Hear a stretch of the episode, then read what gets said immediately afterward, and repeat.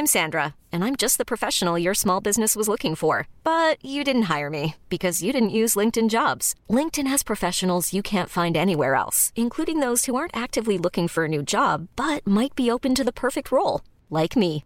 In a given month, over 70% of LinkedIn users don't visit other leading job sites. So if you're not looking on LinkedIn, you'll miss out on great candidates like Sandra. Start hiring professionals like a professional. Post your free job on linkedin.com/achieve today.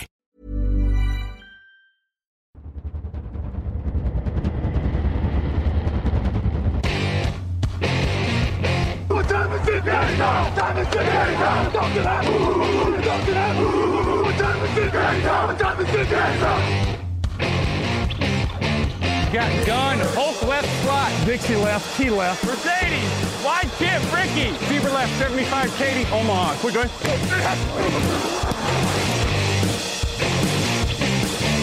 Last play of the game. Who's going to win it? Luck rolling out to the right. Dumps it up to Donnie Avery. Good!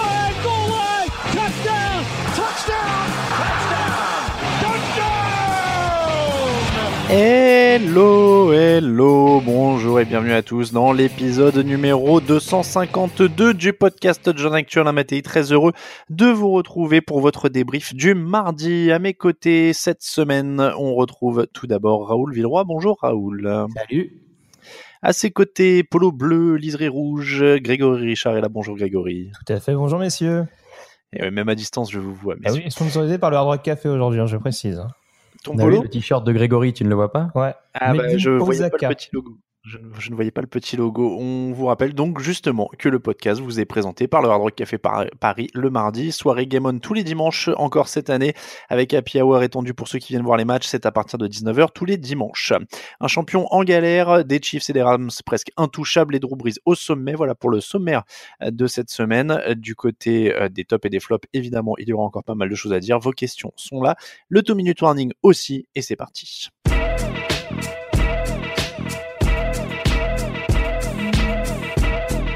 Wentz goes back to pass. He's looking left. Oh, He's hit. It's in the air, and it's Linball. Look at Linball rumble. 30, 20. He's so hungry. He's going to eat in the end zone. Linball Joseph with a defensive touchdown, and the Vikings lead 9 3.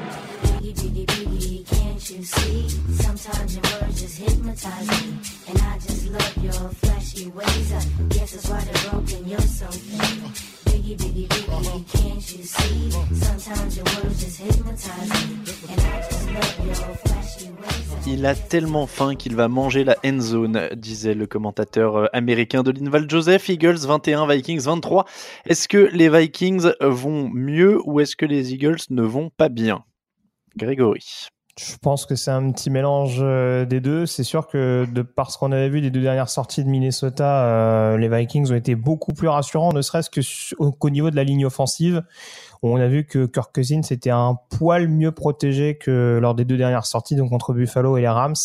Et ça a permis justement euh, au quarterback des Vikings euh, pour ses retrouvailles avec les Eagles, puisqu'il les avait rencontrés assez régulièrement en, en NFC Est, d'être assez performant et d'obtenir une connexion plus que satisfaisante avec ses receveurs, notamment avec Alan Thielen qui a fait le show. Euh, Loïc, euh, notre développeur, supporter des Eagles, nous disait la ligne défensive est sur courant alternative, la ligne offensive prend l'eau, il n'y a pas de jeu au sol. Jay euh, Ajayi vient d'être out pour la saison à cause d'une déchirure du ligament croisé antérieur. Est-ce qu'il y a des raisons d'être inquiet, Raoul? Ouais, il y a des raisons d'être inquiet parce que depuis le début de la saison, on voit pas ces Eagles mm, progresser et le retour de Son, c'est un effet un peu important ça, et, et malgré son retour, ça, ça peine encore à avancer. Tu l'as dit, les lignes, euh, les lignes, c'est le grand problème de cette, euh, de cette, de cette équipe et là, sans coureur euh, en plus, j'ai, j'ai un peu, j'ai un peu d'inquiétude pour eux. Alors, juste. Quand on en parle, juste peut-être juste, que... juste vas-y. Grégory, ça a coupé un petit peu au niveau de la connexion. Alors, juste, Raoul, est-ce que tu peux juste Ah. répéter le début de ta phrase au cas où on n'est pas entendu? Bah, je sais plus ce que je dis. Non, je rigole. Euh, je disais que bah, on a, ça a pas progressé de leur côté euh, malgré le retour de Carson Wentz et c'est ça aussi qui m'inquiète. D'accord, tu parlais du retour de Carson Wentz. Grégory. Et juste puisqu'on parlait de JJI, euh, on se rend compte quand même euh, de l'importance euh, du départ de Ligaret Blunt. On le répète jamais assez, c'est pas un top running back de la ligue, mais on se rend compte que son départ est pas suffisamment compensé, on dira, du côté des Eagles. Il manque toujours ce running back capable d'imposer du défi physique, euh, notamment sur des short yardage. Et du côté de Philadelphie, on essaye de jouer un petit peu sur la vivacité des différents running backs, mais au bout d'un moment, ça commence à devenir un petit peu rédhibitoire. Et si en plus la ligne offensive est pas capable de protéger pleinement un Carson Wentz de retour de blessure, ça complique rapidement la tâche des Eagles. C'est la ligne offensive notamment qu'il faut blâmer pour le manque de jeu en profondeur. Ils se sont ajustés avec du jeu court, du jeu au centre euh, en deuxième mi-temps. Carson Wentz va bien, mais c'est vrai qu'il manquait une dimension aussi de profondeur à cette, euh, à cette équipe. Ouais, puis de toute façon, les receveurs de, de Philadelphie ont toujours été un peu une énigme et ont jamais été très constants. Nelson Aguilar, on l'a vu faire le, la pluie et le beau temps. Il y a Zach Ertz qui est certes une menace, mais, mais c'est un tight end, donc c'est pas censé être son rôle premier. Il, peut être facilement couvert, comme on a vu euh, des super tight comme Gronkowski euh, sur un match. Euh, si tu les couvres bien, tu peux les, les, les étouffer un peu. Donc il y a aussi ça qui manque du côté de, de Philadelphie, je trouve en ce moment, euh, un, un, vrai receveur numéro un. Quoi. Bon, ils ont deux victoires, trois défaites, mais la division est faible pour le moment, donc ils sont pas largués. Hein. Ils sont toujours en, en, première place à égalité. Euh, Grégory, toi, tu l'as pas formulé euh, clairement, ou en tout cas, euh, je te demande un oui ou un non. T'es inquiet ou pas pour cette équipe de Philadelphie? Non, pas spécialement. Comme tu le disais, ils n'ont pas encore affronté d'équipe dans la NFC, donc ça peut reconditionner pas mal de choses. Oui, bah pareil, hein, je, me, je, me, range pour le coup là. Je, je suis pas inquiet au sens où ils ont encore du temps pour euh, se solidifier en défense. Carson Vance va bien, ce qui est quand même le plus important aussi. Il va falloir trouver des solutions au jeu, sur le jeu au sol. Ça, clairement, ouais. c'était quand même un élément important pour eux l'an dernier. Donc, il va falloir retrouver des solutions à ce niveau-là. Un petit mot sur Kirk Cousins de l'autre côté 30 sur 37, 300 yards, un touchdown. Il est impeccable hein, quand même, Kirk Cousins, depuis le début de cette saison. Bah oui, c'est ce que j'allais te dire euh, tout à l'heure quand tu as parlé des Vikings. C'est à peu près la seule constante avec euh, Adam Thielen, on en reparlera peut-être dans les tops et les flops. Euh, c'est pour moi un, super ajout chez les Vikings parce que il apporte une stabilité qui manquait un peu l'an dernier avec Case Keenum qui ouais avait fait du bon boulot, mais il y avait Teddy Bridgewater qui était là aussi, il y avait Sam Bradford qui était là aussi. On avait un, on savait pas trop. Là, tu sais que tu as ton quarterback numéro un, il performe à chaque match. Euh, honnêtement, c'est vraiment euh, une très bonne acquisition de la part de Minnesota. Et c'est d'autant plus fort qu'il n'y a toujours pas de jeu au sol du côté des, des Vikings, donc euh, ça souligne. C'est très compliqué de ce côté-là. Chiefs 30, Jaguars 14, c'était la fiche de la semaine. Les Jaguars ont plutôt bien contenu Patrick Mahomes, mais leur attaque a été incapable de suivre. 5 ballons perdus par Blake Bortles. Est-ce qu'on va enfin me croire quand je dis depuis X années que Blake Bortles ne peut pas porter cette équipe jusqu'au bout? Moi, je te crois depuis le début. Hein. Bon, c'est bien, Raoul. tu seras augmenté. Oui. Euh, ouais, alors du coup, il me jette la patate chaude au passage. non, non, bah alors c'est sûr que voilà, c'est encore un malheureusement pour les Jaguars, ouais, Bortles qui continue sur euh, sur sa lignée. Pardon, il a dû beaucoup lancer le ballon. Il me semble qu'il lance plus de 50 fois sur 61. le match. 61 fois, euh, c'est encore plus impressionnant que ça. Donc je sais pas, on doit avoir des penchants un peu maso du côté du coaching staff des Jaguars, mais euh, je, je, commence vraiment à me demander au fur et à mesure si Doug Maron en fait pas une affaire personnelle au, au final de vraiment être celui qui va réussir à faire franchir le palier décisif à Blake Bortles.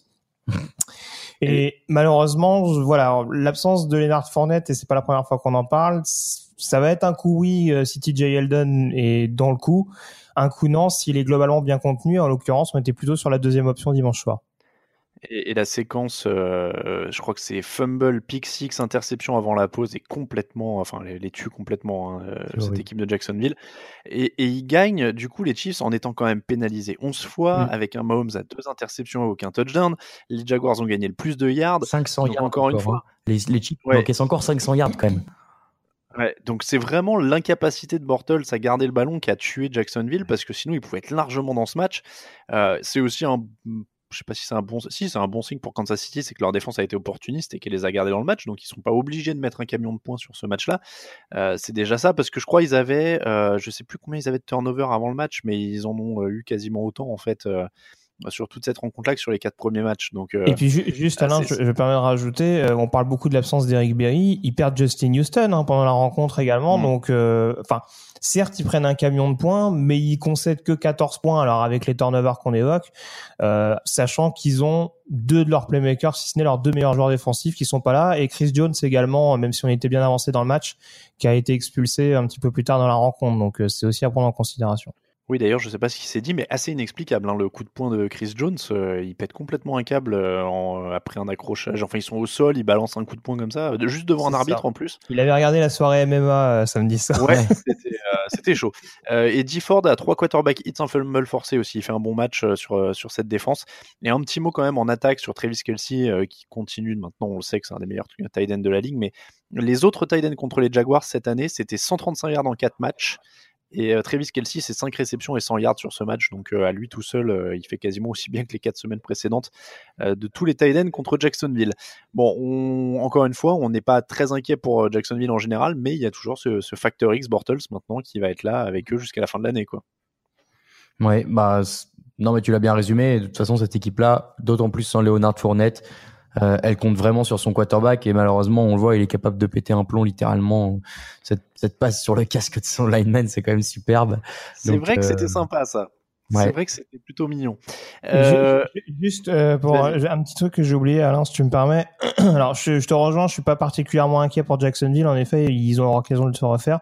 Par contre, juste souligner euh, le travail de la O-line des Chiefs également. On en a pas- peut-être pas suffisamment parlé. Il y a un seul sac de Jacksonville sur le match, euh, malgré le, le- la mauvaise prestation de Patrick Mahomes. Il n'y a pas une pression qui a été aussi présente euh, que ce que peut faire Jacksonville d'habitude. Et c'est voilà, c'est tout à l'honneur de, de la O-line des Chiefs qui, par contre, a perdu Laurent Duvernay tardif, il me semble, sur blessure. Oui, oui, Donc ça, oui, ça va c'est être ce que je dire. ouais. C'est le seul point inquiétant de ce match pour eux. Euh, Bengals 27, Dolphins 17, menés 17-0. Ils ont mis 27 points de suite, dont deux touchdowns défensifs dans le dernier quart, les Bengals. Euh, J'essaie de vous les vendre depuis le début de la saison. Est-ce que vous commencez à y croire?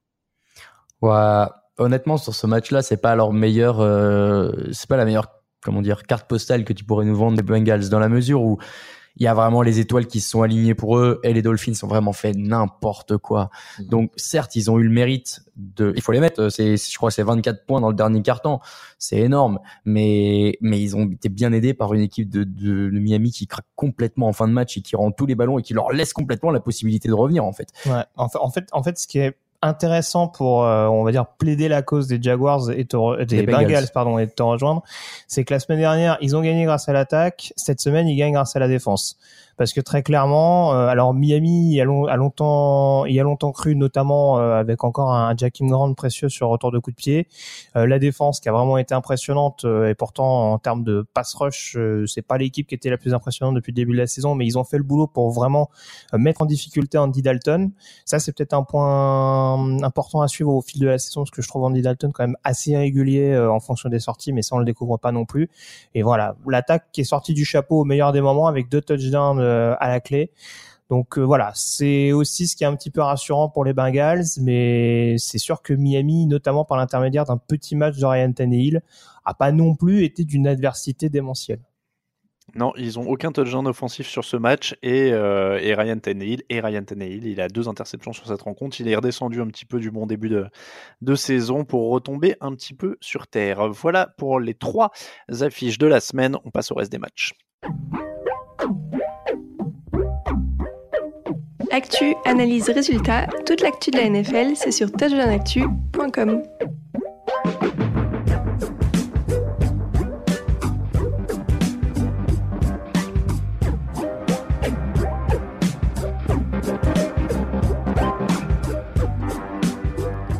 On enchaîne dans cette semaine 5 avec le match du lundi pour commencer. Saints 43, Redskins 19. Drew Brees est désormais le numéro 1 historique sur les yards à la passe et un des plus grands quarterbacks de l'histoire de la NFL qui confirme son statut. Il n'y a pas grand chose d'autre à retenir de ce match parce que ça a quand même été euh, assez unilatéral en faveur de New Orleans. Euh, Adrian Peterson est même sorti avec une blessure à l'épaule de, cette rencontre et ils n'ont vraiment pas fait grand chose les, Redskins. Euh, un petit mot du coup sur, sur Drew Brees. Euh, on enregistre trois heures après la publication d'un article sur le site où on se demande s'il est un des meilleurs quarterbacks, voire le meilleur quarterback de l'histoire. Alors je tiens à dire, parce qu'on a eu le, débat dans la rédaction, que j'ai été un peu maladroit sur ma titraille.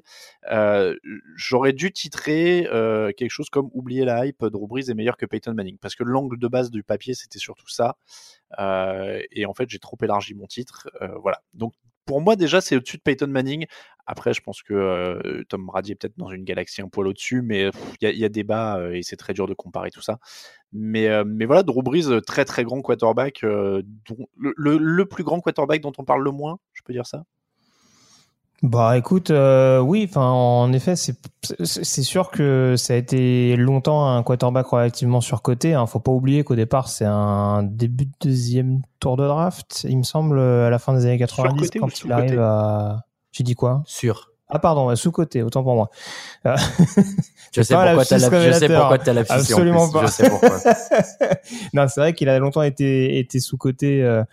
il a mis un petit peu de temps aussi à, à lancer vraiment sa carrière en NFL avec ses petits pépins physiques, etc. Après, si on prend les 12-13 dernières années euh, depuis son arrivée du côté de la Nouvelle-Orléans, c'est compliqué de dire que c'est pas un des meilleurs quarterbacks, euh, ne serait-ce qu'en termes de production. C'est ce qu'on pourrait appeler le Dan Marino des temps modernes. Euh, ils ont longtemps été dans les mêmes eaux au niveau des, yards. Hein. Après, euh, forcément, l'a largement dépassé de par le côté plus aérien de la ligue à l'heure actuelle. Mais voilà, on est exactement dans ce type de prototype, des joueurs qui n'ont pas forcément toujours emmené leurs équipes loin et pourtant comparé à Marino, Drew Brees a une bague et ça on peut pas lui retirer non plus. Et euh, voilà, et je pense que c'est ce type de quarterback, ce type de quarterback explosif.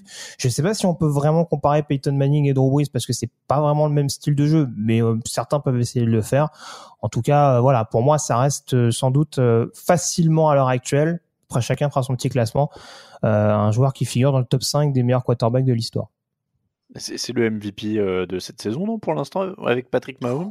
Ouais, quand même, Mahomes me paraît encore devant. Malgré son match à deux interceptions ce week-end, euh, on, va, on va voir la suite, on dira, mais. Sur la durée, Mm. sur la durée, il y a- va y avoir match. Mm, c'est sûr. Raoul, Drew Brees, qui, est- qui est passé par les Chargers. Mais oui, je m'en étouffe, Bah je oui. suis, je suis confus.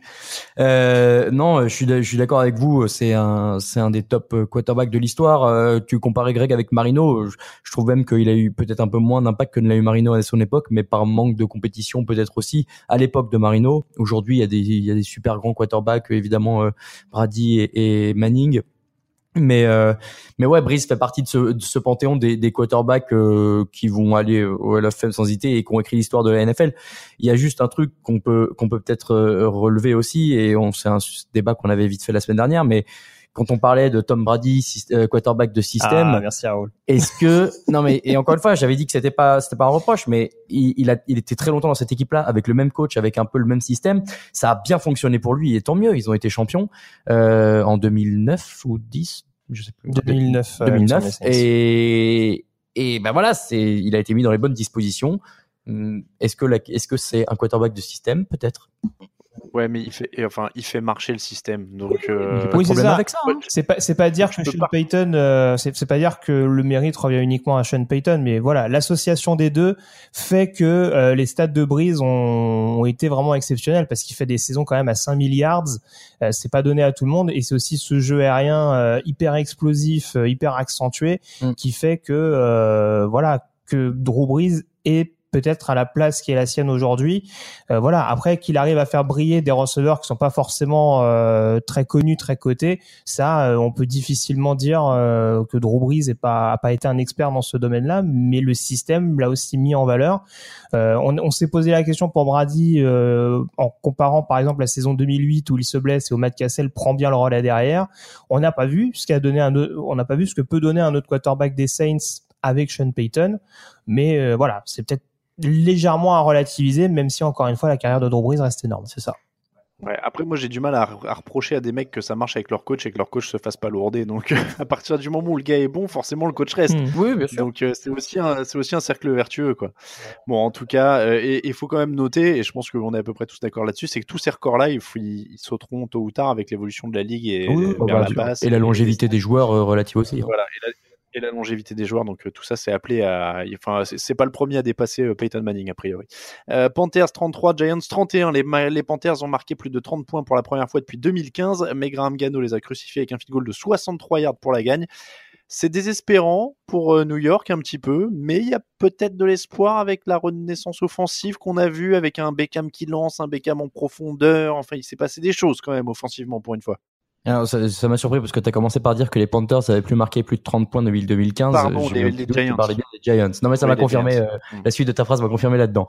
Euh, oui, il y a de l'espoir. Il y a de l'espoir, d'autant plus que la défense des Panthers est censée être une défense un peu plus relevée que ce qu'elle a montré euh, dimanche. Donc euh, ouais, maintenant c'est c'est sûr, c'est dommage de perdre ce match. Est-ce que ça veut dire que euh, les Giants peuvent continuer euh, avec cette équipe-là et avec ce quarterback-là notamment? Euh, J'ai du mal à y croire quand même parce que parce que c'est un match depuis le début de la saison, c'est un match depuis 2015. Euh, Il y a quand même des questions à se poser. Tu peux de temps en temps t'en sortir, mais j'ai du mal à voir le long terme avec ce genre de composition-là. Ouais, honnêtement, moi, ce qui m'inquiète un peu quand même, alors pour pour relativiser encore une fois un petit peu le niveau offensif des Giants, c'est que, alors certes, les Panthers, il manquait toujours Thomas Davis au poste de linebacker. Euh, par contre, paradoxalement, c'est pas contre le sol qu'ils ont inquiété, c'est vraiment contre la passe. Euh, Raoul parlait du jeu surprise où, euh, où Odell Beckham envoie, euh, qui l'envoie au TD d'ailleurs, j'ai oublié d'ailleurs. Bah, Saquon Barkley. C'est Saquon Barkley qui l'envoie au touchdown sur sa passe, mais euh, ouais, enfin, on a senti quand même une, une certaine naïveté euh, sur le jeu contre la passe. Euh, et surtout une petite saute de concentration également en fin de match qui permet aux Giants de revenir et notamment avec cette passe longue distance de Manning pour euh, pour Odell Beckham voilà, ça va peut-être être des choses à corriger. On sait qu'Eric Reed est arrivé depuis peu du côté de Carolina. Euh, on sait que le pass rush, voilà, peut être quand même un petit peu meilleur que, que ce qu'on en a vu. Mais faut pas oublier que, voilà, contre Cincinnati, euh, ils avaient été repoussés dans leur dernier retranchement également il y a, il y a quelques semaines de ça. C'est voilà, défensivement, je les trouve pas encore totalement rassurants. Après, offensivement, ils ont malgré, euh, comme tu le dis souvent, Alain, le côté un petit peu isolé de Cam Newton, ils arrivent quand même à répliquer, ils marquent des points et Christian McCaffrey notamment a encore été assez précieux ce week-end. Et bah, comme on a parlé des deux, on passe au match suivant entre les Steelers et les Falcons. Ça c'est fait. 41 pour Pittsburgh, 17 pour Atlanta. Les Falcons ont pris beaucoup de points. C'était attendu, mais ils n'en ont pas rendu beaucoup cette fois. Et c'est là que ça devient compliqué. Euh, Ouais. C'est une grosse défaite. Grégory, est-ce que c'est fini? Alors c'est fini, je suis pas sûr. Le, paradoxalement, ils vont avoir un calendrier un poil plus favorable ces prochaines semaines. Alors il y a le match contre Tampa Bay à la maison euh, qui va venir et qui va euh, déterminer pas mal de choses. Parce que là, s'il y a des fêtes, ça va être compliqué, surtout que c'est à la maison. La Tampa Bay qui sort d'une bye week, mais bon, on aura le temps d'y revenir. Mais ils vont avoir un calendrier sur les 5-6 prochains matchs relativement favorable. Donc voilà, s'ils se loupent pas et qu'ils gèrent bien la bye week entre temps, il y a peut-être moyen de se remettre un petit peu d'équerre. Après, c'est sûr que là, c'est encore un résultat qui fait mal au moral. Euh, ils ont tenu un long moment, je trouve, contre cette, euh, équipe des, Steelers, en, en maintenant notamment l'attaque des, Steelers euh, en termes de touchdown, j'entends. Hein, ils ont maintenu à 13 points pendant un petit moment. Et il y a ce 13-17 momentum qui les a vraiment plombés avec euh, notamment le, le punt bloqué de, de Matt Bosher. Euh, voilà, et on a la sensation. Alors, la défense a tenu du mieux qu'elle a pu. Après, offensivement, ça n'a pas forcément marché avec six sacs, notamment sur Matt Ryan. Et encore une fois, les équipes spéciales qui coûtent cher. Il y avait déjà eu un punt bloqué contre les Saints. Donc ça aussi, ça va être un, un domaine à surveiller du côté d'Atlanta. Euh, grosse déception du coaching staff depuis le début de la saison. Autre question pour toi, Grégory. Est-ce que le changement de coordinateur après le Super Bowl, euh, de coordinateur défensif après le Super Bowl perdu, c'était une erreur? Euh, alors je suis pas sûr parce que de toute façon il y avait pas vraiment. euh, faut pas oublier que Richard Smith était parti avant le Super Bowl.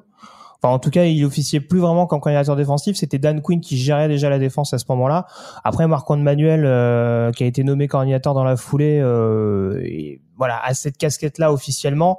Mais encore une fois je pense que c'est vraiment Dan Quinn qui a un petit peu la main là-dessus. Alors, est-ce qu'il faut qu'il délègue un peu plus? Est-ce qu'il faut qu'il ait un meilleur relais euh, pour euh, pour vraiment appeler les jeux quand lui est focalisé sur autre chose C'est à voir. Mais honnêtement, j'ai du du mal à juger pour l'instant. Je sais pas si vraiment le changement de coordinateur défensif va tout révolutionner à l'heure actuelle. Raoul, est-ce qu'on a eu droit à une petite renaissance des Steelers? Deux touchdowns pour Antonio Brown, 6 sacs en défense, Julio Jones limité à 62 yards. C'était pas mal. Sur le papier, en tout cas, c'était. C'était mieux. On attendait, euh, on l'avait dit un peu euh, la semaine dernière que ce match-là serait déterminant euh, pour la suite des deux équipes et malheureux vaincus. Donc là, pour les Falcons, heureusement, euh, Greg l'a dit, il y a un calendrier plus simple, mais pour les Steelers, ça me donne un peu de morale parce que ce début de saison, il est compliqué sur le terrain, mais il est compliqué en dehors aussi, euh, avec l'affaire Le'Veon Bell, avec euh, Antonio Brown euh, qui est quand même pas complètement euh, épargné aussi par les histoires hors terrain. Il y a plein de choses qui vont pas. Euh, on se commençait à se demander quand allait sauter Mike Tomlin. Là, ils se sont achetés un peu de temps. Ils vont, pour reprendre une expression bien anglaise que je viens de traduire sans me rendre compte, pardon.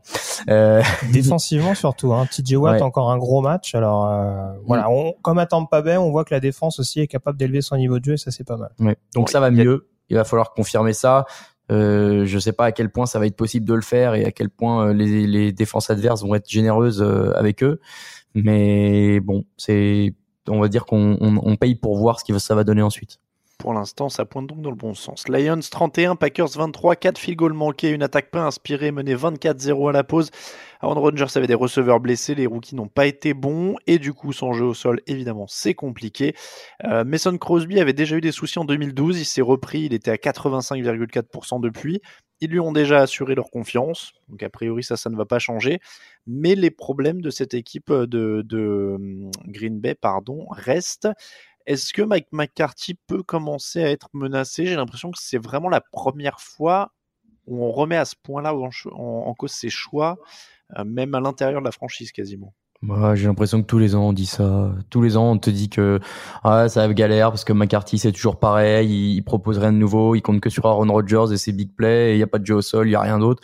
Et puis euh, finalement il est là l'année d'après. Donc en fait, euh, moi j'ai commencé à arrêter de croire au départ de McCarthy qui, je pense, serait un, un bon électrochoc, mais aurait dû avoir lieu il y a déjà longtemps. Ouais, alors pour euh, pour répondre à ta question, je pense qu'il faut voir quand même la chose de deux angles. Euh, il y a déjà eu une défaite quand même assez inquiétante à Washington où Green Bay a été globalement bien dominé. Et c'est vrai que ça fait deux défaites quand même assez cuisantes pour Green Bay, même si en effet il y a ces 10-12 points qui sont abandonnés en cours de route par Mason Crosby et qui auraient pu rendre le match beaucoup plus serré. Après, voilà, c'est quand même le match où rien va dans le sens de Green Bay. Il y a les field goals, il y a ce ballon qui est touché par Kevin King. Alors, c'est même pas flagrant pour moi sur le sur le punt euh, euh, sur le punt des Lions euh, que le joueur de Green Bay retouche le ballon derrière et derrière ça met ça met Détroit sur des sur des bons rails avec des Lions qui enfin commencent à trouver un jeu au sol à peu près décent, notamment par l'intermédiaire de Kyrion Johnson. Donc euh, voilà, une équipe de Détroit qui reprend la confiance, c'est en face une équipe de Green Bay où vraiment euh, c'était clairement un jour sans. Donc euh, c'est aussi à prendre en considération malgré tout dans, dans l'équation concernant McCarthy. Kyrion Johnson, 70 yards, tu l'as dit, 22 de plus pour le Garrett Blount. Donc ils sont en train d'équilibrer leur attaque euh, du côté de Détroit. Ça, c'est vraiment important. Ils commencent enfin à faire ça. En défense, c'était du coup un petit peu mieux aussi euh, face à cette équipe euh, des Packers. C'est marrant, les, les Lions, ils, ils tapent les grosses équipes hein, pour l'instant. Il faut que ça soit du très lourd en face. Ils ont tapé Aaron Rodgers et Tom Brady quand même. Donc euh, il va falloir euh, réussir ça contre des équipes euh, un peu moins bonnes, paradoxalement. L'équipe de France. Ju- Juste pour confirmer ta théorie, euh, Alain, il me semble qu'ils ont alors les trois matchs qu'ils ont perdus, c'est que contre des équipes qui étaient pas qui ont un bilan négatif à l'heure actuelle. Bills 13, Titans 12 en parlant d'équipe avec un bilan négatif. Les, Bills l'ont encore fait, ils ont encore gagné avec un Josh Allen à 42 d'évaluation, très très mauvais à la passe, Euh, 24 courses de LeSean McCoy et surtout une défense euh, qui a été très bonne. Alors Allen c'est quand même 10 sur 19 pour 82 yards et un touchdown et une interception pardon. Donc c'est quand même très très compliqué. Il y a des mecs qui font plus de yards sur une seule course. Euh, et en face Marcus Mariota 14 sur 26, 129 yards, une interception, une chandelle incroyable. Il y, a- un lancé en chandelle de Mariota touché qui est incroyable. Il a deux doigts d'être intercepté par Tredavious White, ça aurait été magnifique. Euh, c'est White qui arrive pas à garder un orteil dans le, dans le terrain. Qu'est-ce qu'on fait encore de Marcus Mariota? Je commence à en avoir marre de poser des questions. J'ai l'impression que tu lui la poses toutes les semaines. Euh, Qu'est-ce qu'on fait? Euh, Je sais pas, c'est qui remplaçant chez les Titans? C'est. Gabbert. Oh, ouais, bon. oh, bah, le Real American bah ouais, bah reste avec. euh, Ah, quoique, quand il avait, il, a- il avait repris une. Il avait pris un poste de remplaçant, euh, il avait pas été si mauvais que ça, euh, je me souviens plus avec qui. Arizona, non? Ou San Ouais, Francisco? Non, Il est- San Francisco en tête, mais c'est peut-être pas ça. Mais Non, bon, non. Non, mais enfin, je sais, je sais pas ce qu'on fait de Mariota. Honnêtement, c'est c'est assez perturbant. Hein. Euh, La semaine dernière contre Philadelphie, euh, il est presque l'instigateur, on va dire, du, du retour fulgurant de Tennessee. Et puis la semaine d'après, euh, voilà. On- De toute façon, euh, Bortles Mariota, on a l'impression que c'est un peu le même combat. Euh, Oh, c'est en termes de. Non, la différence, c'est que Mariota, il, il arrive, il a, il a un athlète, enfin, il est plus athlétique, donc ça lui permet au sol d'être un peu plus menaçant et voilà, il a peut-être une fluidité que n'a pas vraiment Bortles. Ah, c'est pour ça que je disais t'es dur. Il est oui, quand même plus mais athlétique. bon, euh, voilà, pour ce qu'on lui demande, à savoir lancer des ballons, euh, ça reste assez compliqué. Et quand il se fait intercepter, c'est là aussi des interceptions qui sont quand même assez grossières. Euh, après, j'ai pas la sensation qu'on sente encore vraiment la patte de, du coordinateur offensif Matt Lafleur. Je trouve le jeu au sol, notamment, qui était une grosse force de Tennessee l'année dernière, je le trouve assez sloppy pour faire plaisir à, à Raoul Oui. aujourd'hui. Euh, voilà, que ce soit Dion Lewis ou Derrick Henry, on n'arrive pas à installer vraiment Mm. euh, un jeu au sol solide ou en tout cas avec un running back qui a suffisamment de rythme pour mettre à mal l'équipe adverse et c'est une donnée qui peut être problématique alors que la défense paradoxalement des Titans c'est énorme depuis le début de la saison. Donc ça ne sent pas la fleur sur le banc des Titans. Ah, pardon, il, fallait, il fallait enchaîner là-dessus. Je croyais que c'était juste une Non, blague. Je sais pas, je sais pas. Bon. Euh, et du coup, je ne sais plus où j'en suis. Bon, les Bills, euh, ils ont gagné grâce à leur défense, mais euh, Josh Allen, c'est toujours pas ça quand même. hein. Bah c'est les mêmes problèmes. En fait, on a les deux problématiques de chaque côté, c'est-à-dire deux bonnes défenses depuis le début de la saison, mais comme offensivement euh, on galère un peu. euh, bon après Josh Allen, il est pas super bien entouré non plus, on va pas se mentir. Euh, la ligne offensive des Bills, c'est une de celles qui a concédé le plus de plus de sacs. Je me demande même si c'est pas celle qui a concédé le plus de sacs depuis le début de la saison. Euh, Houston. Mac- hein? Houston. Houston est devant? Ouais, mais ça doit jouer un peu. hein. À mon avis, ils sont pas loin derrière. Mais euh, ouais, et puis voilà, il a pas de receveur. Bon, après, on l'avait dit après la draft, ça reste un projet dès sa première année. Quand on le balance dans le bain dès le deuxième match comme ça, fallait pas s'attendre à des Mm. miracles. Mais voilà, il va falloir compter par- sur la défense pour Buffalo pour espérer s'imposer. C'est pas eux qui ont le plus de fumbles provoqués d'ailleurs, les, la défense de Buffalo? Alors là, je n'ai pas, j'ai pas la stat il hein. C'était En une tout- question du quiz de En tout cas, énorme saison du linebacker Matt Milano qui a encore été vraiment précieux pour les Bills euh, ce Mm. week-end. Browns 12, Ravens 9 après prolongation, match défensif. Est-ce qu'on va se plaindre? Parce qu'on dit qu'il y a beaucoup trop de points et d'attaques parfois Alors là, on a eu un match défensif. Bon, Euh, Joe Flacco a lancé 56 fois. Joe Flacco ne doit pas lancer 56 fois. Euh, 57 passes pour 25 courses. C'est pas comme ça que les Ravens gagnent, très honnêtement. Euh, ils ont eu des occasions, mais on sent bien qu'ils doivent gagner avec une attaque plus équilibrée, non? Ouais, tu dis que euh, on en a marre des matchs offensifs. Il y a quand même un juste milieu par rapport à ce qu'on a vu là. hein. C'était quand même pas euh, exceptionnel. Euh, après, de toute façon, j'ai l'impression qu'entre ces deux équipes-là, c'est jamais très beau. Il, y a, il y a une espèce de, de malédiction euh, quand les deux se jouent, ça, de- ça devient le, le jeu moche. Après, c'est sûr que Flacco doit pas lancer 56 fois, mais il y a quand même un drop énorme de Michael Crabtree en fin de match, euh, qui doit quand même faciliter la tâche des, des Ravens. Et là-dessus, c'est sûr que Baltimore peut avoir des, clairement des regrets offensivement. Baker Mayfield est à 25 sur 43, 342 yards, un touchdown, une interception. Lui, pour le coup, il lance plus, il est plus précis euh, qu'un Josh Allen euh, ou que. J'avais cité un autre rookie qu'un Josh Rosen sur cette semaine. Euh, il continue de montrer des bonnes choses quand même, euh, Baker Mayfield. Et les deux rookies, hein, d'ailleurs. Denzel Ward a encore une interception et un field goal contré qui est très important. Donc là, pour le coup, on aurait, on aurait une cuvée de draft réussie des Browns au premier tour. Waouh, ça n'est plus arrivé depuis euh, la création de la franchise. Non, euh, mais mais c'est ce qu'on avait, c'est ce qu'on dit depuis le début de la saison, c'est que cette équipe-là, elle va pouvoir aller gratter quelques matchs, elle va faire mieux que ses années précédentes. hein, de toute façon, c'est déjà le cas. Euh, et, et bah, s'il continue un peu sur cette lancée, en étant un peu intelligent sur les drafts et les free agency, ça peut devenir une équipe, attention, forte. Surtout qu'il n'y a pas une ligne offensive, hein. mais euh, ça c'est sûr que voilà, et ça restera un jeu risqué. Il y a beaucoup d'interceptions depuis qu'il est titulaire, mais ça reste un jeu risqué forcément de, de sa part. Et la défense a encore été euh, performante. Les Ravens ont échoué sur leurs six premières troisième tentatives. Ça fait Wow. beaucoup de chiffres, mais vous avez compris. Euh, les Jets 34, Broncos 16. Les Broncos ont pris 512 yards sur le nez, dont plus de 300 au sol. Vance Joseph est un coach défensif. C'est leur head coach. Est-ce que c'est le premier menacé sérieusement cette saison? Oh, j'y ai pas pensé, tiens. Oh bah oui. Bah, dès l'année dernière, j'ai dit que pour moi c'était une erreur de casting. Donc euh, là, euh, ils, ils ont espéré durant les deux premières semaines euh, contre des équipes de, de Seattle et d'Oakland, euh, voilà, qui étaient en période de transition euh, très clairement euh, pour le début de l'exercice. Mais euh, là, ça commence vraiment à devenir beaucoup plus problématique. Euh, et défensivement, c'est c'est pas possible de proposer une, copie pareille. 220 yards.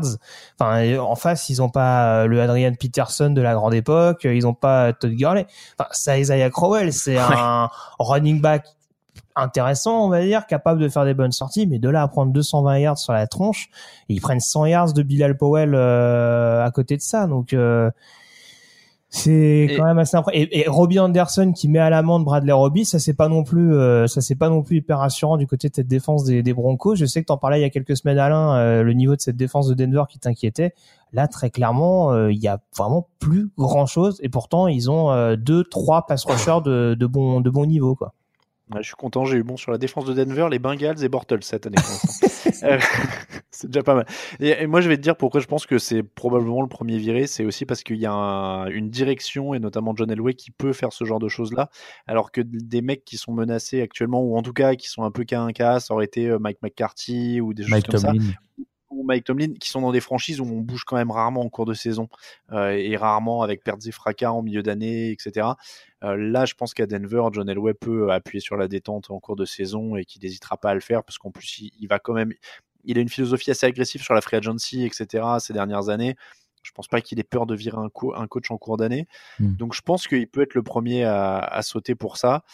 Euh, ouais, ouais, moi je pense que je pense que là, Van Joseph, il est parti pour ça et clairement, c'est un scandale de faire ça en défense avec le matos qu'il a parce qu'il a mm. quand même des joueurs autour desquels construire. Donc là, mm. il y a un vrai problème et le départ de Wade Phillips leur a quand même fait beaucoup de mal euh, sur, le plan de, sur le plan de la défense. Et c'est Van Joseph qui l'a foutu dehors. de toute façon, il a que ce qu'il mérite en l'occurrence. Euh, Sam Darnold n'a complété, n'a pas complété la moitié de ses passes, mais il a lancé trois touchdowns.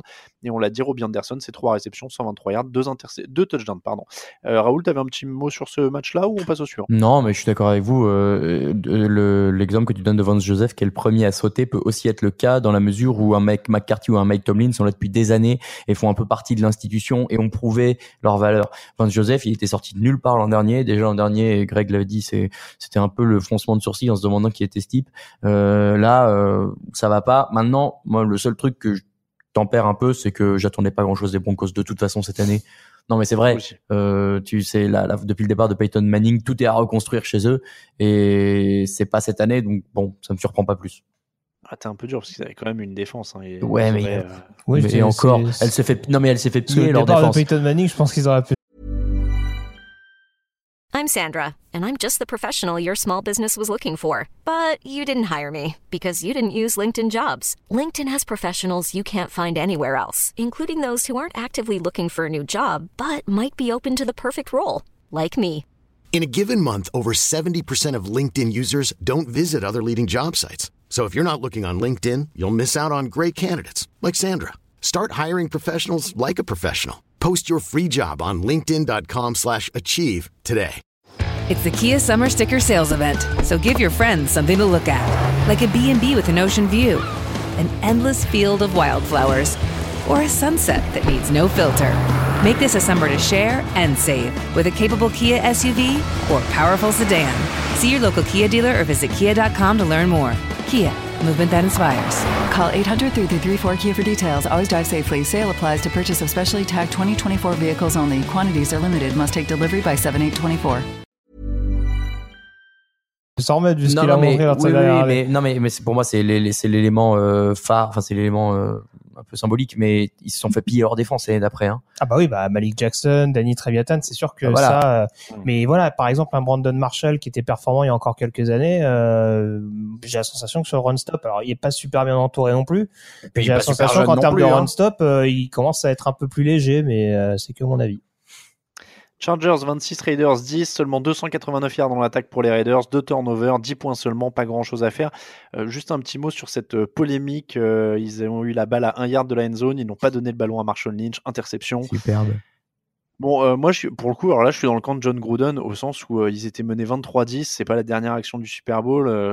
si tout le monde appelait des courses à un yard de la end zone, il y aurait plus de variété. Les défenses pourraient, enfin, donc je suis d'accord que tu peux euh, appeler une course, mais c'est pas un scandale, c'était pas une action décisive, ils étaient déjà menés, non, je sais pas. Je vais en profiter pour faire mon troll que j'ai fait sur le sur le Slack, mais voilà, faut pas oublier que ce week-end il joue Seattle. Et voilà, je pense que c'était un petit hommage, un petit troll de John Gordon à, Pete Carroll euh, de lui montrer, regarde, moi aussi, je sais, faire lancer le ballon au quarterback à un yards de l'embut. Euh, mais non, mais tout le monde l'a relevé parce que c'est Marshall Lynch, c'est Marshall Lynch qui est le coureur. Sinon, tout le monde aurait juste dit, bah, c'est, enfin, c'est, c'est pas plus, c'est juste pour la blague, quoi. Il y, a ça, il y a le fait que ce soit Marshall Lynch. Après, par contre, les stats donnent raison, c'est incroyable. Depuis le fameux Super Bowl, alors je crois que ça compte le Super Bowl, si je dis pas de bêtises, les équipes qui avaient Marshall Lynch et qui ont eu euh, une, première, euh, une tentative à un yard de la end zone et qui ont passé le ballon, il y, en il y a eu quatre passes. Le bilan, c'est deux interceptions, deux incomplètes. Donc a priori, il vaut mieux lui donner le ballon quand même. Il y a vraiment des gens qui vont chercher ça. quoi. Après, sur ce match-là, euh, Marshall Lynch, il est retombé un petit peu dans ses travers. Alors, on m'avait corrigé à raison, parce que c'est vrai que jeudi dernier, lors du podcast preview, j'avais évoqué le fait que les Chargers n'étaient pas hyper assurants sur le run-stop, alors qu'en effet, ils étaient bien mieux que la saison dernière et ils Mhm. l'ont ils l'ont démontré en, en muselant euh, comme il fallait à Marshall Lynch et on se retrouve encore une fois avec un jeu offensif des Raiders qui dans les airs voilà peut peut envoyer on dira peut peut lancer à outrance mais forcément bah ça a les ça a des avantages et des inconvénients c'est-à-dire que ça peut également provoquer des turnovers et il y en a encore eu de la part de, de Derek Carr Euh, il me semble qu'il perd Amari Cooper sur blessure en plus Euh, possible. Ça me dit rien là, tu vois. Il est pas- enfin, il est sorti, mais il est pas. d'accord autant pour moi là Non, mais surtout pour rebondir sur ce que tu dis sur les turnovers, euh, Derek Carr, 8 interceptions depuis le début de la saison, c'est le quarterback qu'on a lancé le plus. Donc c'est quand même pas rassurant Ouais. là-dessus non plus. Bon, et les Chargers en face en ont profité, 412 yards, 7 sur 13 sur troisième tentative. Ils ont déroulé ce qu'ils avaient à dérouler en attaque. Plutôt un match sans histoire pour eux euh, à ce niveau-là, on est plutôt d'accord. Euh, Seahawks 31, Rams 33. Les Rams ont frisé la correctionnelle. Ils ont été agressifs en convertissant une quatrième euh, tentative dans leur moitié de terrain pour ne pas rendre le ballon en fin de match. Mais leur défense, on a dit la semaine dernière qu'il leur fallait un match référence. Ce sera toujours pas celui-là quand même. Et il y a toujours euh, des, fuites dans cette défense euh, de Los Angeles qui était censée aussi faire partie de la All-Star Team avec Ndam Kongsu, avec Michael Brokers, avec Aaron Donald, avec euh, Akib Talib, etc. Euh, et euh, Marcus Peters euh, qui a pris beaucoup de vent cette semaine. Euh, donc, qu'est-ce que, est-ce qu'on est inquiet pour cette défense-là? Inquiétude toute relative, mais inquiétude. Bah, je suis pas, je suis pas inquiet pour une équipe à 5-0 de toute façon. Non, alors moi c'est sûr que là où j'ai du mal, c'est vrai que alors certes cette défense des Rams n'a pas été hyper euh, impressionnante, c'est peu de le dire et en effet tu parlais notamment de Marcus Peters qui, qui s'est quand même fait enrhumer deux trois fois par euh, par David Moore hein, qui est pas non plus euh, le receveur star de cette équipe des Seahawks. Donc ça ça va être clairement à, à rectifier. Après honnêtement pour enchaîner euh, pour faire une petite parenthèse quand même sur les Seahawks, euh, offensivement, je trouve que il y a vraiment la mentalité euh, il y, a, y a une mentalité offensive, une intensité, une agressivité que je trouve vraiment retrouvée du côté de cette équipe de, de Seattle, notamment sur le jeu au sol. Et euh, voilà, alors je sais plus, c'est euh, c'est DJ Flucker à un moment qui met Ndamo Kongsu sur le cul. Enfin, c'est symptomatique, c'est des choses qu'on voyait beaucoup moins du côté de Seattle ces derniers mois. Et il y a de nouveau cette agressivité dans, dans les tranchées, sûrement le départ de Tom Cable, dirait Camille. Mais voilà, il y a de nouveau voilà cette envie et ce côté vraiment hyper agressif. Et c'est là aussi où Seattle a vraiment euh, bousculé, mis dans les cordes d'une équipe de Los Angeles qui a été un petit peu moins fringante, à l'image notamment de Jared Goff. On va peut-être y revenir. Mais voilà, c'est peut-être aussi là-dessus que la défense des Rams c'est pas totalement à incriminer, parce que dans le Money Time, on dira euh, à l'image des passes déflectées par Corey Littleton, ils font aussi les jeux importants quand il faut les faire. Alors, tu m'as ôté les mots de la bouche, c'est 190 yards au sol pour Seattle. Euh, je voulais donner la stat. Il y a une vraie volonté qui se confirme au fil des semaines de retrouver en effet cette mentalité et ce jeu au sol d'abord, et puis laisser euh, Wilson se débrouiller euh, un peu comme ils peuvent. Commotion pour euh, Cooper Cup et Brandon Cooks quand même dans ce match. Donc, Jared Goff avait un peu moins de cible que d'habitude, et tu l'as trouvé moins fringant du coup. Bah oui, alors après, euh, pour- pourtant il y avait un Todd Gurley qui était euh, qui était bien présent, euh, mais c'est sûr que oui, au niveau des des choix, j'ai trouvé un petit peu un petit peu moins fluide, on dira, au niveau des fenêtres qu'il avait tendance à, à privilégier. En effet, sans doute que la sortie de, de Cup et, surtout de Cooks assez rapidement euh, a dû relativiser ça. Mais bon, voilà. Après, hein, comme disait Raoul, si si ton quarterback termine à deux interceptions, fait pas les meilleurs choix qui soient, mais permet quand même à ton équipe de marquer 33 points, bon bah euh, t'essayes quand même de relativiser. Mais voilà, c'est c'est un problème de riche du côté de Los Angeles, mais en tout cas, il a été un peu moins bon, mais ça empêche pas Los Angeles de, de rester dans le coup.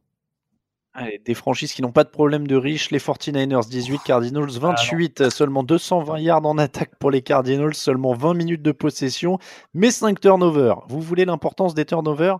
Les 49ers perdent en gagnant 447 yards contre 220. Ils jouent 92 actions offensives contre 49. Ils gagnent 33 first down contre 10.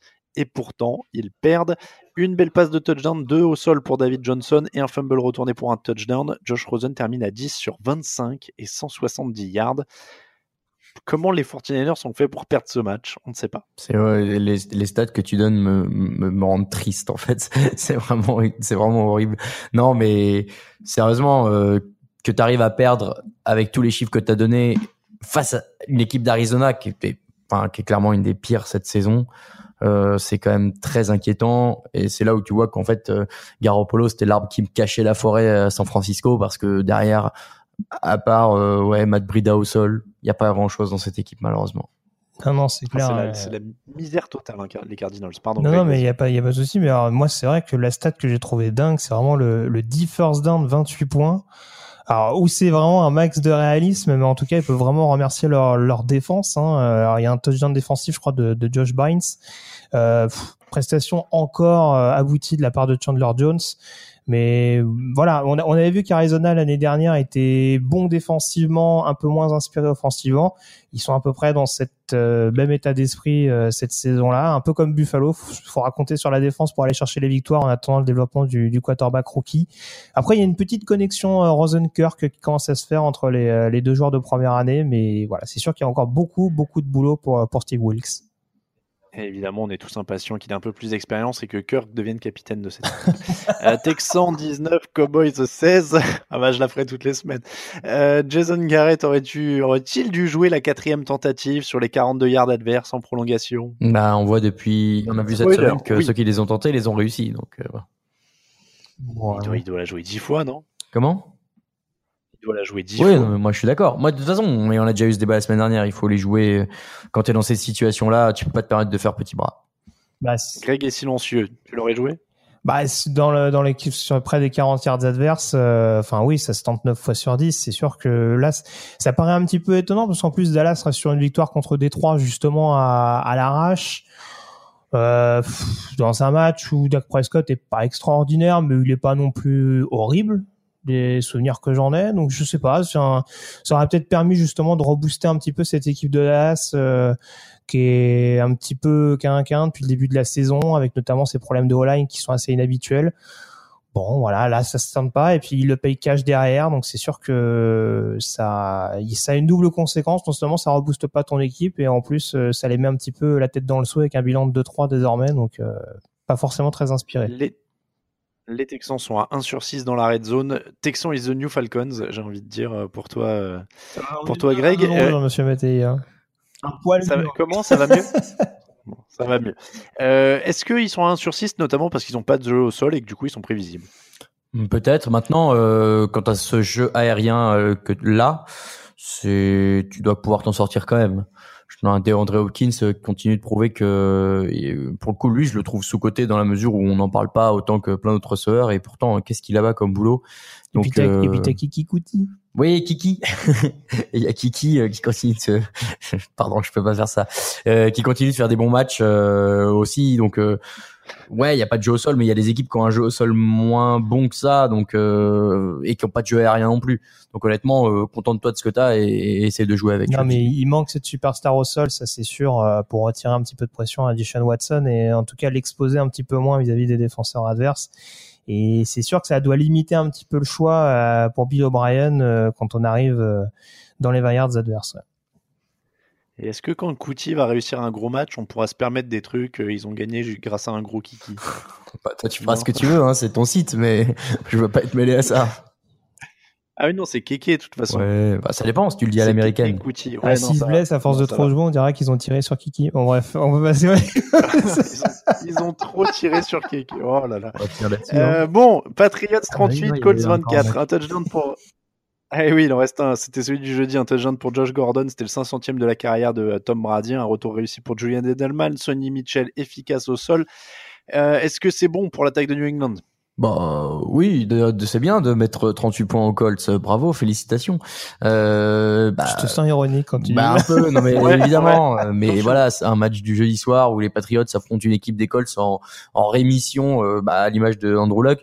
Donc, évidemment qu'ils doivent gagner ce match-là et ils le font sans trop forcer. euh, et ouais. Je rappelle juste qu'il il manquait Darius Leonard en face. Hein. Je dis pas que ça aurait tout changé. euh, en l'occurrence, euh, peut-être que Sonny Mitchell aurait fait le même match, mais en tout cas, euh, ça peut pas être une mauvaise chose en tout cas pour New England. Euh, on avait vu que malgré les petits pépins physiques, notamment euh, Isaiah Wynn, le rookie qui était out de saison, la ligne offensive tenait globalement sur le pass pro. Si là en plus les cibles de Tom Brady ou en tout cas le casting des skill players autour de lui arrive également à être performant, euh, ça peut pas faire de mal pour booster cette équipe du New England clairement. qui sans surprise revient avec une fiche positive en ce début de saison. Et voilà. Et clairement, les Colts, ça reste euh, un chantier, comme tu l'as dit, sans Darius Leonard. Par contre, je sais pas si Andrew Luck il a mal à l'épaule ou pas encore, mais ils ont plus de, ils ont plus de peur avec lui. Il a lancé 59 passes quand même dans ce match. A priori, il va Aussi, bien. hein, ça je l'ai pas dit, mais euh, il n'y a pas Hilton. Voilà. Donc ça diminuait quand même largement euh, cette équipe d'Indianapolis. On passe au top et au flop.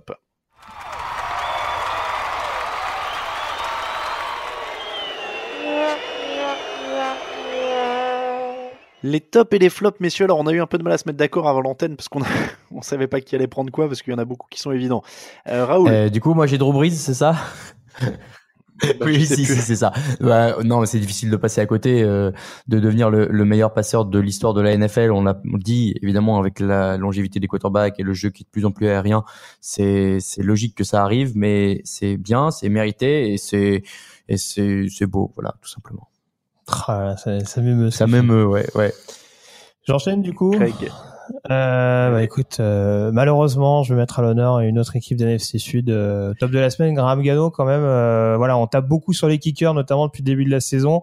Là, mettre le field goal qui met d'aussi loin dans une fin de match qui était quand même vachement sous pression pour les Panthers, euh, qui, comme on le disait, euh, avaient plus ou moins la victoire en main et qui se sont un peu euh, mis en difficulté tout seuls.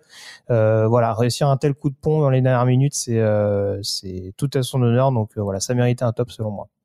Alors, je suis en train de vérifier mon top pour pas vous dire de bêtises. Mon top, c'est évidemment Adam Thielen parce qu'il est énorme depuis le début de la saison. Il a 5 matchs de suite à plus de 100 yards. Personne ne l'avait fait en NFL. Et j'étais en train de vérifier son contrat parce que j'ai noté qu'il est, je, je veux juste pas dire de, de bêtises sur l'année, mais il est sur un contrat de 4 ans à 4,8 millions de dollars par an. Donc, c'est quand même une culbute assez incroyable. impressionnante euh, pour Minnesota avec un joueur non drafté. Et je voulais juste être sûr qu'il était bien dans la deuxième année de ce contrat. Je crois qu'il l'avait signé l'an dernier. C'est vrai qu'il Euh, est non drafté. Ah oui, il est non non, drafté. Et, et il était euh, dans une fac locale en plus. C'est pour ça qu'il termine. Oui, Alors, Minnesota State, ouais. L'enfant du pays.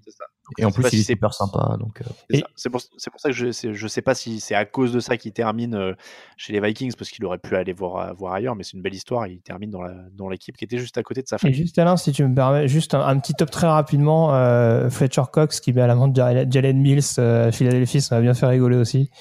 Et voilà, Jalen Mills qui a voulu justement invectiver un petit peu Adam Thielen euh, de manière un petit peu maladroite et voilà, Fletcher, Fletcher Cox qui l'a un petit peu euh, dégagé tel un, tel un moucheron en lui faisant comprendre qu'il valait mieux revenir sur le bord de touche. Donc euh, voilà, l'importance des leaders en NFL, on ne le répétera jamais assez. On enchaîne avec les flops. Allez, Greg, tu peux enchaîner du coup. Oula. Euh, alors, euh, on le sait, les arbitres, les arbitres sont excellents depuis le début de la saison. euh, on le sait. Alors, il y a les fameux flags pour les roughing the passer, euh, un petit peu fantaisistes. Celui de Michael Bennett était quand même assez énorme ce week-end, euh, parce que maintenant, il faut réfléchir Oui. à la manière dont tu bats le lineman et en même temps la manière dont tu plaques le quarterback. Donc, visiblement, euh, ça nous confirme que les gens qui décident de ce genre de choses n'ont jamais, n'ont jamais joué au foot. Mais alors, une règle que j'ai trouvée encore plus farfelue, on a eu deux cas de figure ce week-end avec des interférences de passe flagrantes, mais non sanctionnées parce que, selon le corps arbitral, le ballon n'était pas catchable. Euh, j'ai notamment à l'esprit le- l'action euh, en, en prolongation, d'ailleurs je crois que c'est Cleveland-Baltimore, où Jarvis Landry se fait faire une clé de bras par le par le par un cornerback des, des Ravens. Derrière, il se fait shooter par Brandon Carr. Du coup, la passe est incomplète. On nous dit ah bah oui, mais du coup le ballon était pas catchable parce qu'il était trop loin. Forcément, si le joueur il est retenu puis plaqué, il risque pas d'avoir la, mo- la moindre chance de catcher le ballon. Donc euh, voilà, je sais pas d'où ça sort. Maintenant, les arbitres ont le droit d'avoir une appréciation sur est-ce que le ballon était catchable ou pas. C'est ça devient assez fantaisiste. Juste pour compléter, et c'est une très bonne remarque, euh, le, le truc de catch-up. Donc, catch-up, c'est attrapable hein, pour ceux qui. Ouais. qui Camille me disait que normalement ce serait un contact illégal, c'est ça? Attends, vas-y. Alors là, c'est- vas-y, Je Camille. pense que c'est logique dans le sens où s'il n'arrive pas au ballon, c'est plutôt un illégal contact qu'une Oui, qu'une mais au, au moins qu'il y ait sanction. Voilà, Oui, c'est non, ce je ce que je veux dire là, qu'il y ait même pas un flag, c'était quand même assez, assez grossier, surtout dans une fin de match comme euh, comme celle qu'il y a eu entre Cleveland et Baltimore, où ça pouvait jouer un peu sur un coup de dé. Quoi. Et juste précision sur ce que, disait, ce que tu disais pour les, les, les brutalités sur le quarterback. Euh, là où tu vois que les joueurs sont complètement perdus, c'est Jerry Hughes qui va Oui. sur Marcus Mariota et qui n'ose pas tomber sur, enfin qui n'ose pas l'emmener au sol, qui le repousse un petit peu et en fait l'action continue et Mariota peut lancer sa passe. Alors elle est incomplète, mais ça, moi pour moi cette action-là, elle était le symbole que les défenseurs sont perdus. Ils savent plus comment faire euh, pour euh, plaquer un quarterback et c'est quand même assez euh, assez étrange. Alors je sais pas si c'est une période d'adaptation, mais on sent qu'ils sont paumés et on sent que c'est quand même très compliqué. Quoi. Les mecs savent plus comment faire leur métier, en l'occurrence en défense.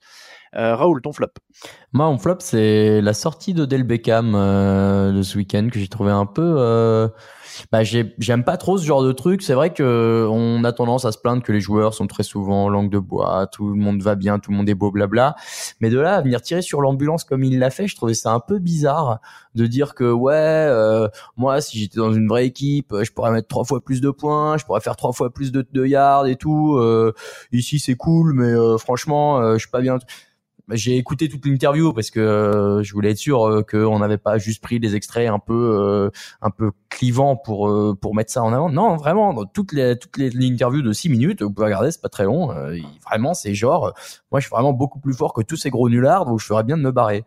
J'ai trouvé ça un peu abusé de sa part parce que bah voilà, t'es quand même dans une équipe NFL, si t'es pas content, tu le dis en interne quoi. Et puis surtout que c'est répétitif. L'année dernière, il pleure pour son contrat. Là, il a son gros contrat et maintenant il pleure parce qu'on lui lance Ouais, pas la- donc, des, des ballons euh, correctement. ouais, non, donc euh, au bout d'un ouais. moment, euh, faut aussi savoir ce qu'il veut. Quoi. Alors, moi, j'aime bien qu'il pleure sur le gros contrat, qu'il ait le gros contrat à New York et qu'après on lui dise Vous aimez New York? Bah, Je préférerais LA, mais bon. Ouais, c'est ça qu'il dit en plus. Non, mais le soleil à LA, c'est bien. le mec vient de s'engager pour 5 ans et il t'explique qu'il déteste la ville ou qu'il préférait avoir du soleil. Mais euh, ouais, bon, c'était un peu. euh, je sais pas, moi, je suis, euh, Raoul, je suis assez d'accord avec toi. Enfin, moi, je suis d'accord sur le fait qu'on trouve tout le temps qu'ils sont langue de bois. Donc, je suis content quand ils parlent un peu pour de vrai. Après, euh, oui, l'impact sur le vestiaire, a priori, c'est pas, c'est pas optimal, on va dire. Ah Bah, j'espère qu'il va se faire recadrer, hein, parce que franchement, c'est pas du tout le genre de truc que tu dis quand Ah, tu mais une qui équipe le qui est- recadre? Bah, C'est là aussi la, la question. Ouais, enfin bon, pas de Charmer. euh, Mais il faudrait, vient- non, mais il vient faudrait. d'arriver, voilà. C'est c'est là aussi l'importance des cadres dans le vestiaire des Giants. Mm. Euh, Peut-être un London Collins, peut-être peut le recadrer. Il a, il a pas hésité à le faire avec Eli Apple, mais Ouais, je pas, la même un Odell Beckham, ça se recadre pas aussi Après, facilement que ça. hein. ça, ouais. Surtout- et c'est, oui, ça aussi, j'ai oublié de le dire, pardon, mais c'est, c'est même pas que t'es la star de ta franchise, c'est que t'es une des stars les plus connues de la NFL. Donc tout le monde sait ce que tu dis et tout le monde le guette, quoi. Donc assume un peu. Après, et, après, j'allais dire, mais humble. messieurs, ça dépend aussi d'une chose. On ne sait pas s'il leur dit pas la même chose au quotidien dans le vestiaire. Ça se trouve, c'était tout à fait honnête de sa part en interview. Mhm. Et dans le vestiaire, tous les jours, il leur dit Mais quel temps de merde ici, je préférerais être à LA quand même. donc, donc voilà, s'il est honnête avec eux de la même manière, peut-être que c'était transparent. Voilà, c'est, c'est, ce sera la, la question qui reste en suspens de, de ce top flop. On passe aux questions.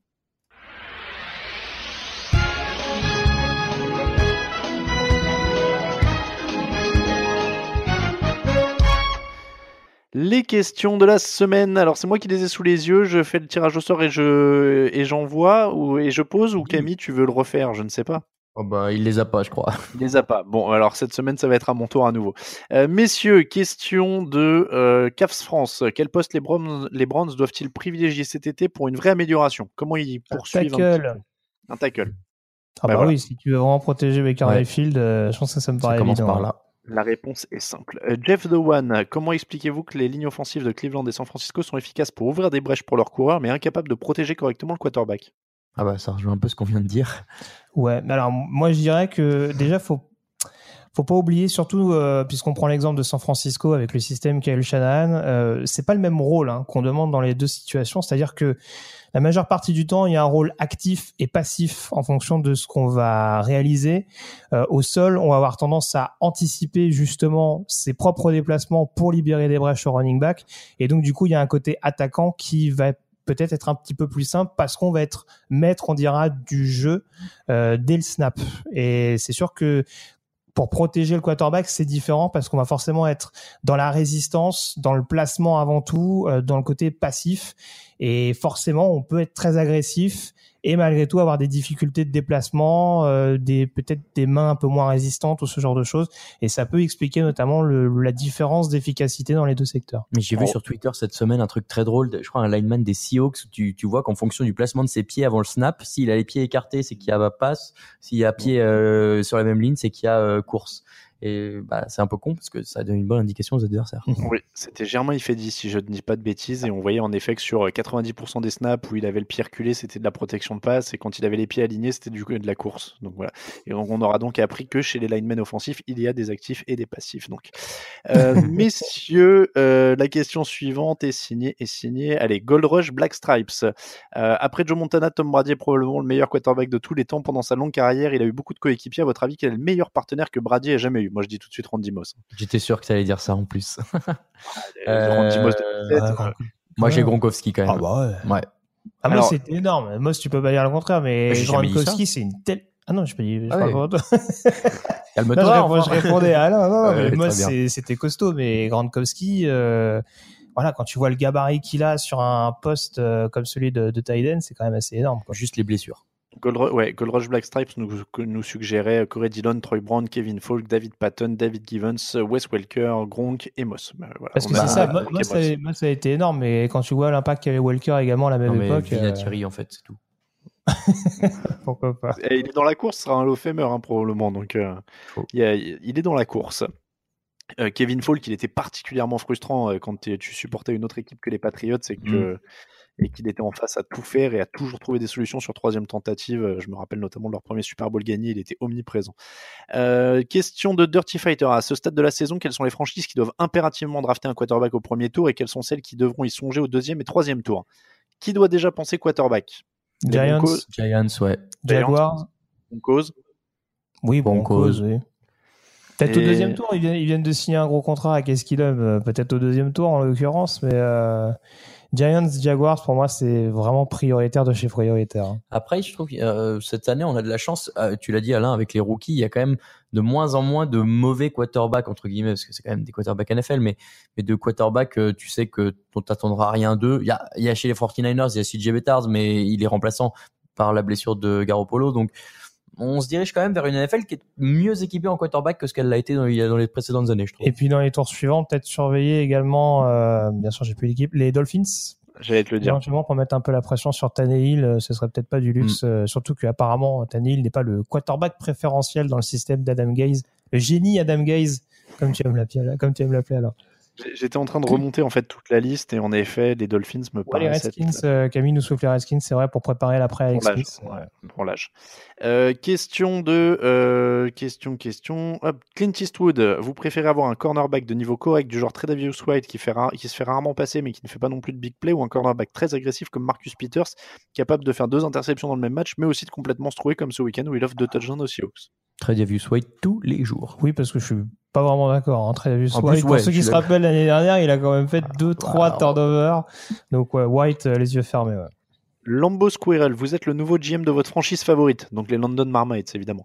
Euh, seuls ces sept coachs sont disponibles. Vance Joseph, Marvin Lewis, Mike McCarthy, Jack Cutter, Hugh Jackson, Bill O'Brien et Jason Garrett. Lequel choisissez-vous?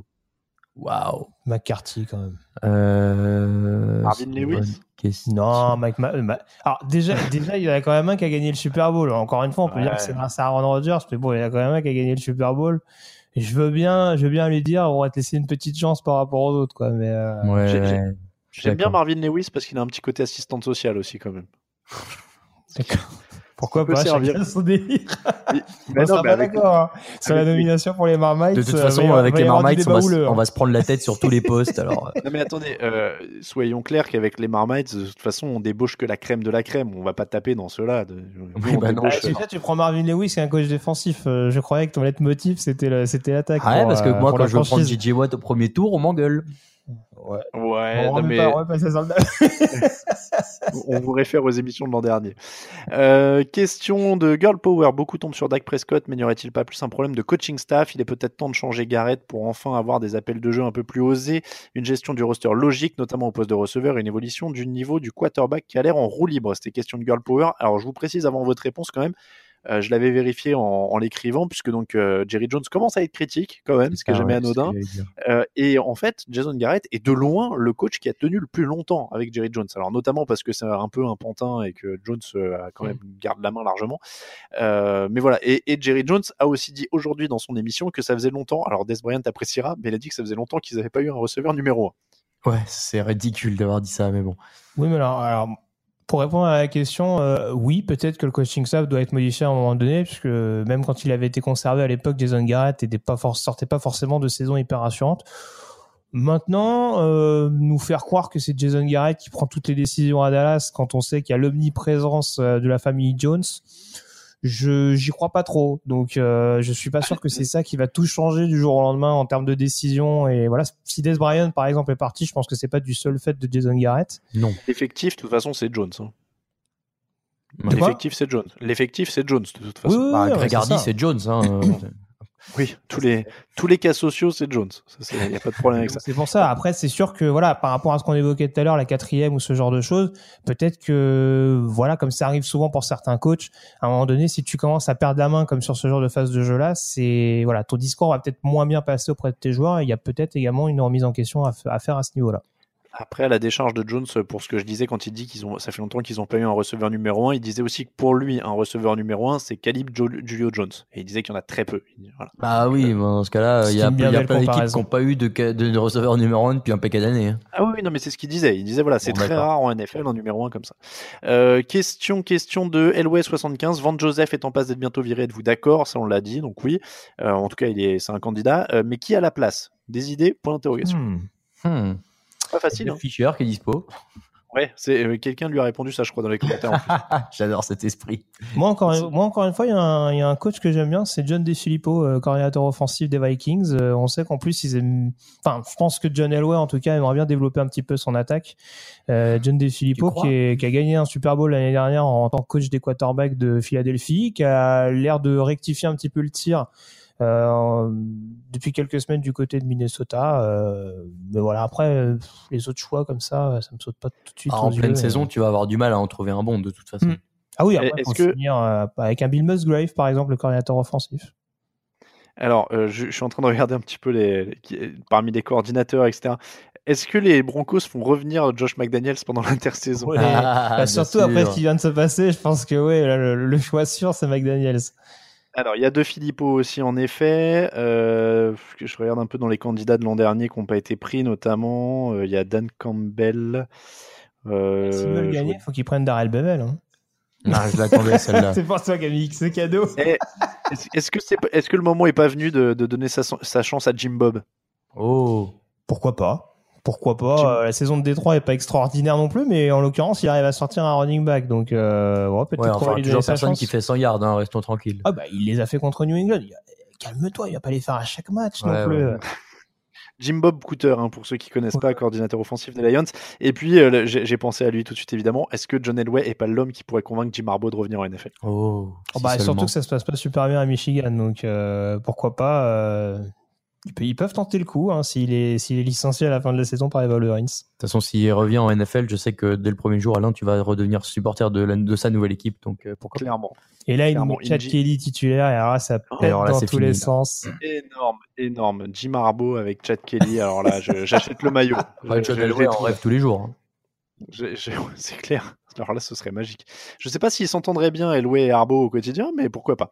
Euh, question de Jujuju. Euh, Les oppositions entre équipes de l'AFC contre la NFC tournent pour l'instant à l'avantage de l'AFC, 12 à 7. Est-ce que ça vous semble surprenant, euh, tant on semble vanter la supériorité des équipes NFC moi, je trouve que, en tout cas, la FC, euh, depuis quelques années, faisait un peu figure de, de parent pauvre de la NFL par rapport à sa, sa cousine nationale.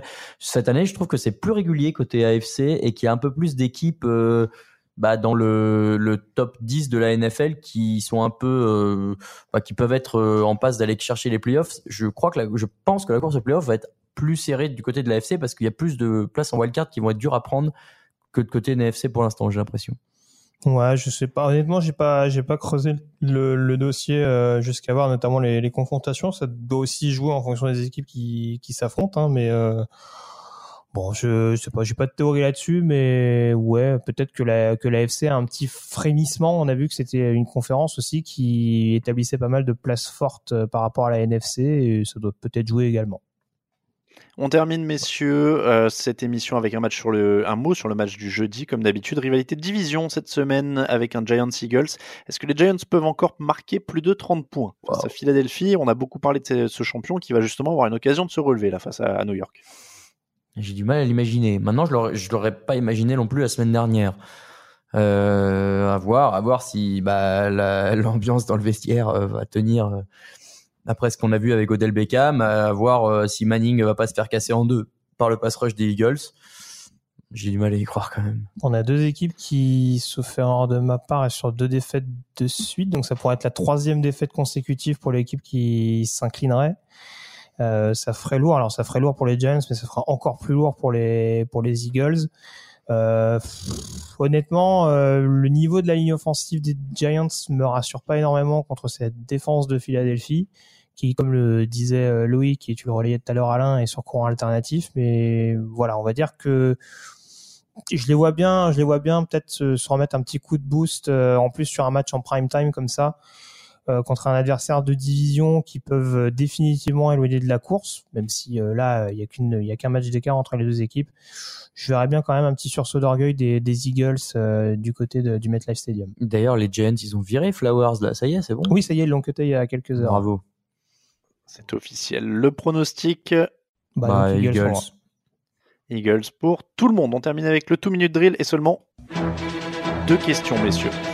La première, que faisait Lil Wayne à côté d'Odell Beckham lors de son interview avec ESPN Incompréhensible. Surtout, je m'attendais à ce qu'il parle un peu. Non, il dit rien. Il fait juste des hum, hum, ah, rien, hum, ah, rien. Et c'est tout. Il sert, il sert à rien du tout.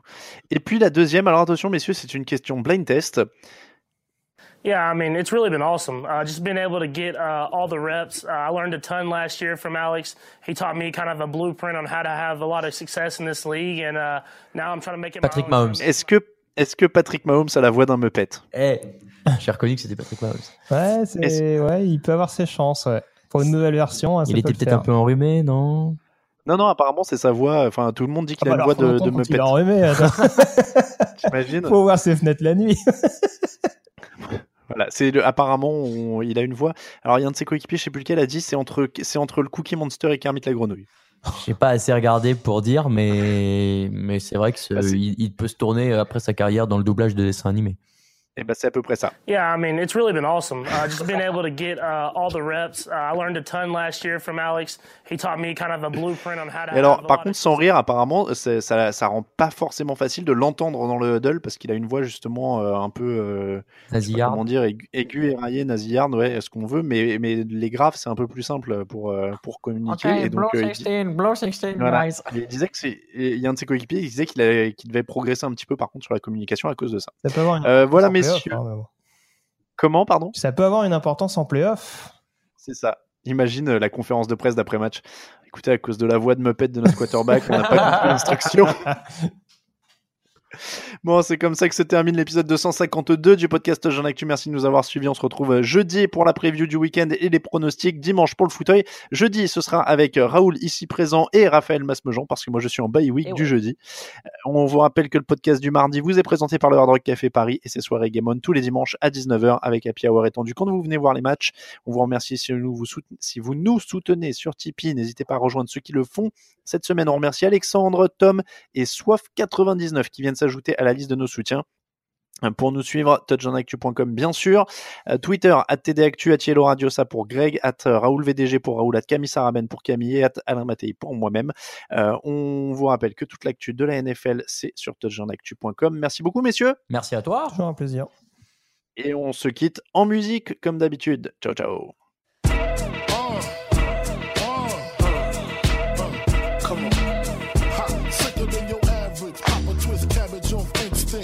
Don't think shit. Stink pink gators. My Detroit players. Tim's for my hooligans in Brooklyn. Dead right. If the head right, Biggie there. Air night. Papa been smooth since days of under rules. Never lose. Never choose to. Bruise, cruise who? Do something to us. Talk go through us. Girls want to us. Wanna do us. Screw us. Who us? Yeah, Papa and Pop.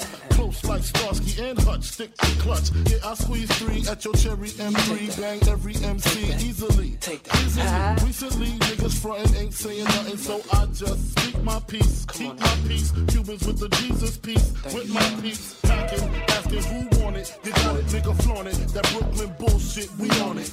Biggie, biggie, biggie, can't you see? Sometimes your words just hypnotize me. And I just love your flashy ways. I guess that's why they're broken. You're so mean. When you need mealtime inspiration, it's worth shopping Kroger, where you'll find over 30,000 mouthwatering choices that excite your inner foodie. And no matter what tasty choice you make, you'll enjoy our everyday low prices, plus extra ways to save, like digital coupons worth over $600 each week. You can also save up to $1 off per gallon at the pump with fuel points. More savings and more inspiring flavors make shopping Kroger worth it every time. Kroger, fresh for everyone. Fuel restrictions apply.